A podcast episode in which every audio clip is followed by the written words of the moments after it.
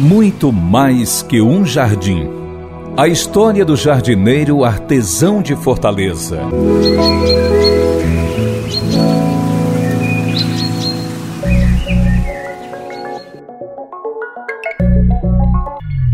Na selva de pedra em que as grandes cidades se transformaram ao longo dos anos, ainda existem lugares preservados por meio da mão do homem.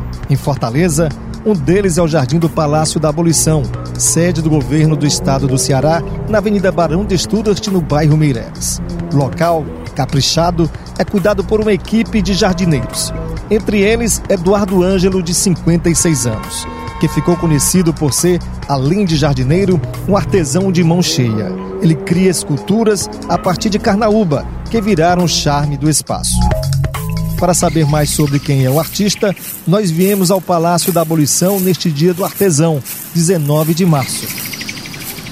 Tudo bem, seu Eduardo? Conta pra gente como tudo começou e como o senhor descobriu, em meio à jardinagem, o seu talento como artesão. Eu vim do sertão, de Pentecoste. Nasci em 1965, hoje estou com 56 anos de idade.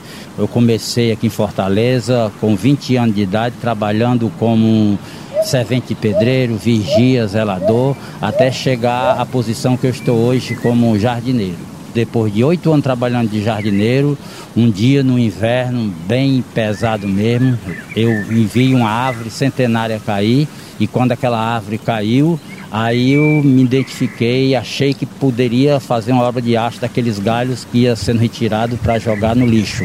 Então, quando eu vi um galho bem grande, em forma de Y, eu imaginei que ali fosse uma pessoa.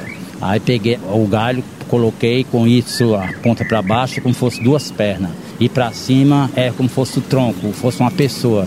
Daí eu comecei a cortar, formei a cabeça de uma pessoa, então já deu um formato. Então dali eu achei que poderia ser um índio. Fiz arco e flecha e coloquei no jardim. Quando eu coloquei no jardim, foi uma, uma admiração para todos os transeuntes que passavam, via aquela peça e aí perguntaram quem foi que fez. Aí disseram, foi o Eduardo, é conhecido como Eduardo. Então aí as pessoas acharam bonito, admiraram e ali foi aumentando mais o meu autoestima.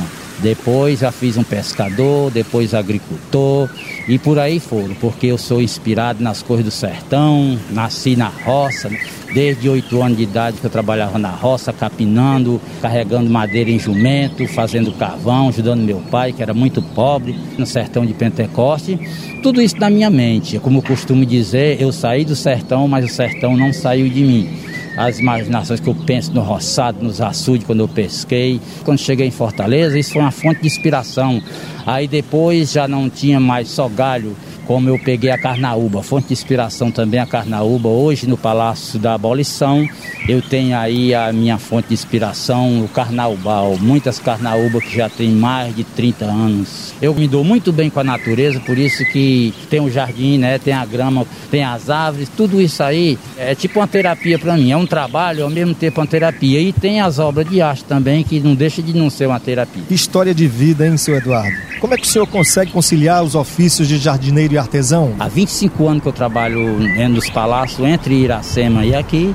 Então, meu salário que eu ganho é como jardineiro, né? Então, cuido do gramado, cuido das paudas, planto também, agou. E as obras de arte, vale ressaltar isso, é na hora do intervalo do almoço que eu pego, tenho duas horas de descanso. Esse duas horas de descanso é de onde eu faço as peças, as obras de arte porque eu estou trabalhando, eu não posso me desviar do trabalho para cuidar das obras. Então, isso aí, mais para frente, quando eu me aposentar, é que eu vou me dedicar só às obras de arte, porque eu vou ter mais tempo, fazer com mais detalhe, fazer com acabamento melhor, porque até agora o meu material é todo rústico, é martelo, é alicate, é facão, qualquer coisa serra que sirva para poder serrar as peças, mas quando eu me aposentar, aí eu vou investir e com a fé que eu tenho em Deus que vai dar para frente, porque eu vou invernizar, ter né, um acabamento melhor, mais adequado. O senhor algum dia imaginou que as suas obras fariam sucesso, inclusive no exterior? Realmente nunca passou pela cabeça. Mas sempre como aquele ditado que a gente costuma dizer desde criança, quanto à vida a esperança,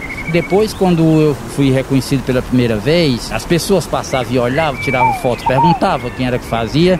Então aí já veio na mente que será que um dia eu vou passar em alguma emissora de televisão e tudo, e graças a Deus deu certo. E hoje estou dando essa entrevista aqui. Rádio Assembleia. Rádio Assembleia, que continue assim, vocês, pessoas simples e profissionais e que estão me ajudando. Bom, o senhor disse: eu saí do sertão, mas o sertão não saiu de mim. A prova disso está na sua arte e também na sua forma diferente de se vestir para trabalhar. De onde surgiu a ideia para cuidar do jardim vestido de cangaceiro?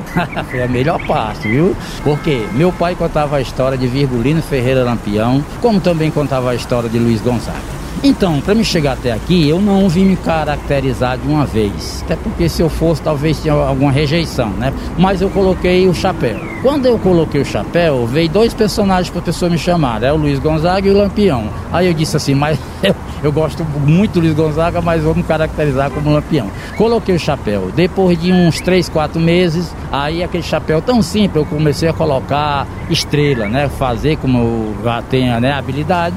Aí comecei a fazer as estrelas, coloquei o chapéu. Aí o pessoal ficava chamando, ah, parece que um lampião, parece um cangaceiro. Aí, rapaz, mas tem que ser algo mais. Aí peguei de ali de leve, né? Como quem não quer querendo, aí coloquei as botas. Nas botas coloquei espora. Aí daí pra cá fui me caracterizando, pouquinho em pouquinho. Aí fui chegando no punhal, aí fui chegando depois no cinto com as balas, aí fui chegando numa arma como eu tenho aqui, né? Um rifle.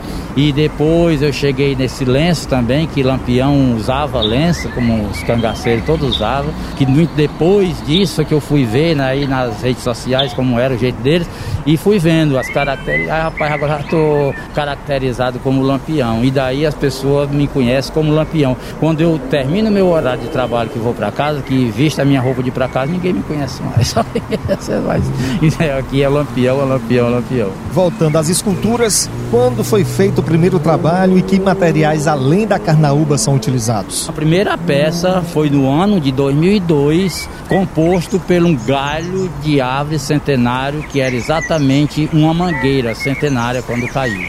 A matéria-prima hoje em dia é da talha de carnaúba. Então elas são compostas com martelo, facão, alicate, arame, prego e alguma coisa que encontro na rua para reciclar, até para melhorar o meio ambiente, eu pego aquele material, pode ser um guarda-chuva velho, pode ser um chinelo velho, pode ser qualquer coisa. Ali eu guardo, depois vou precisar. E compondo com estado de carnaúba, eu posso fazer os olhos, posso fazer a boca, posso fazer o nariz dos personagens. E aí eu dou vida a ele, como eu já fiz guitarrista, eu já fiz agricultor, já fiz jumentinho carregando madeira, já fiz sertanejo carregando água, já fiz mulher rendeira, já fiz mulher grávida, já fiz tigre, já fiz macaco, já fiz burro, todos os animais, todas as coisas, como eu falei, trazendo do sertão. Seu Eduardo, de quem o senhor herdou todo esse talento, essa veia artística para desenvolver essas obras tão bonitas? A minha mãe, ela fazia panela de barro, potes de barro, era caco de torrar café, para quem é do sertão sabe isso,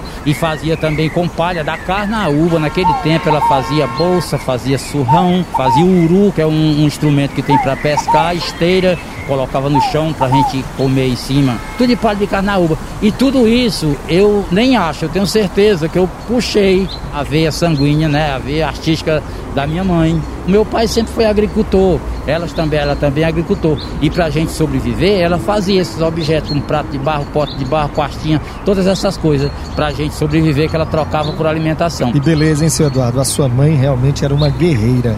E com todo esse talento herdado da sua mãe, quantas esculturas o senhor já produziu? Ao todo, eu já fiz para mais de duas mil. Foi. Mais de duas mil? Mais de duas mil. Quando chega o Natal, eu faço presépio, né? Presépio Natal, faço ali o Menino Jesus. Eu começo pelo Menino Jesus. Aí depois faço Maria José, os Três Reis Magos. Faço também os carneirinhos, essas coisas. Então chama muita atenção. Uma dessas peças já foi vendida até para fora do país. E as outras também, aqui mesmo, Já muitas pessoas compraram, a procura foi grande. Eu faço elas em conta que tem a condições das pessoas comprarem. E aí, tudo isso que eu já fiz e de personagens, como eu falei, foi todos esses, pescadores e, e etc. E o que o senhor acha de inspirar outras pessoas? Sim, espero, espero que quando eu também estiver aposentado, possa até formar uma escolinha para ensinar, para não ser tão egoísta aquilo que eu aprendi, ficar só comigo, para passar, principalmente para a juventude, para a juventude não ficar tão dispersa aí fazendo coisa errada. É muito bom. Seu Eduardo também é conhecido como Chapéu de Couro. Para a gestora palaciana da Casa Civil do Governo, Carol Castro, ele surpreende a todos diariamente com a sua arte. O Chapéu de Couro é um dos nossos funcionários mais antigos, que faz parte da nossa equipe.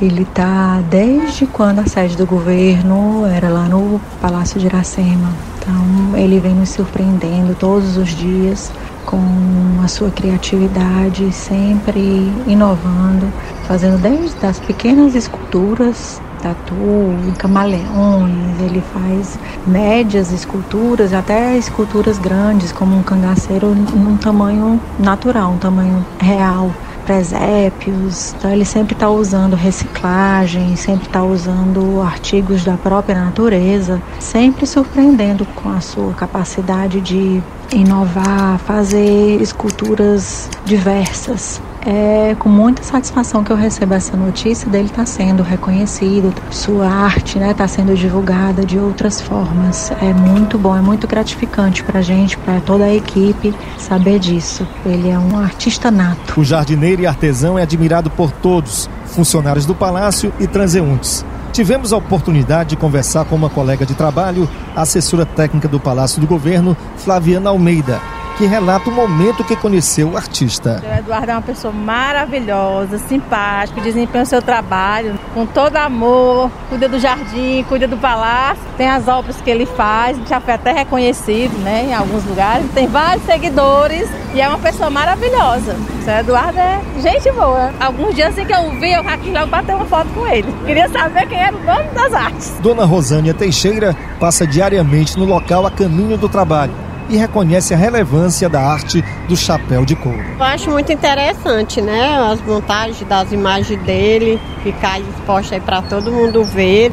Eu acho muito linda as coisas que ele pega tudo de arte, vai transformando, né? Eu acho muito lindo, importante mesmo, para que as pessoas passem e observem, né? Melhor as esculturas dele, porque são muito bonitas. Cada vez é maior o número de pessoas que reconhecem o valor social da obra do artesão que deixa a avenida mais bonita e charmosa, como é o caso do comerciário Carlúcio Mendes. Ela realmente chama atenção sim, porque fica até mais interessante. Quando a gente passa aqui e vê essas esculturas, né? Deixa a avenida aqui mais bonita, mais charmosa. Muito bem, mais bonita mesmo, viu? Tô gostando de ver. E assim, qual é que lhe chama mais atenção? Pronto, é aquela dali do, do Lampião, né? Que bom ter o trabalho reconhecido, não é, seu Eduardo? É uma emoção muito grande. Creio eu que o senhor deve estar muito feliz com esse reconhecimento das pessoas. Mas eu sei que o senhor é bastante antenado com a modernidade. Então eu gostaria que o senhor aproveitasse aqui o espaço e divulgue aí as suas redes sociais. O Instagram é Paião Lampião. Pode ir lá, acessa lá que vocês vão ver vários vídeos lá. Tem ideia de quantos seguidores já? Tem um monte aí. Tem também outra, outra plataforma, né? Kawaii, tem mais de 2 mil seguidores e assim por aí vai. Esculturas à parte, falando agora com o jardineiro, seu Eduardo. Qual é o segredo para deixar esse jardim tão bonito? Eu agora, assim como eu estou fazendo aqui agora, né? Isso aí para mim é muito gratificante, porque aqui estou dando realmente a vida, né? Dando água para as plantas e a água é a vida. É por isso que está mostrando aí o jardim bem cuidado. É porque tem que estar todo dia, né? Quando não chove, eu tenho que estar regando aqui. E além disso também faço polda, faço plantações e cuido muito bem, com muito carinho das plantas, porque é uma vida e é muito bom a gente cuidar da vida. Eduardo Ângelo é o caçula de cinco filhos de agricultores, é casado, tem uma filha e uma neta. Já fez muito e não vai parar por aí. Vamos embora com o bom exemplo do trabalhador e a mensagem de quem decidiu ir além no ofício do dia a dia. Que todos vocês fiquem na paz, que todos vocês procurem fazer a paz, procurem fazer o bem, então, uma obra de arte dessa representa o bem. E que todos vocês vendo isso aí, vocês procuram fazer o bem. Porque hoje em dia nós vivemos num mundo que é muito cheio de violência. E isso aí não agrada. Então todas as pessoas que em vez de fazer algo errado, que se dediquem a fazer algo como eu estou fazendo, né? Dedicar o seu tempo em obra de artes e realmente pensar, usar a mente só para fazer algo do bem, porque nós temos a mente, que Deus deu a mente nós, muito, uma mente muito aberta. Então que nós procuramos fazer só o bem e que todos vivam na paz e com esperança que logo logo tudo isso vai passar. A reportagem Muito Mais que um Jardim, a história do jardineiro artesão de Fortaleza. Contou com produção de Silvio Augusto, edição de texto de Rafael Luiz Azevedo, edição de áudio de Marcos Smith e sonoplastia de Ronaldo César.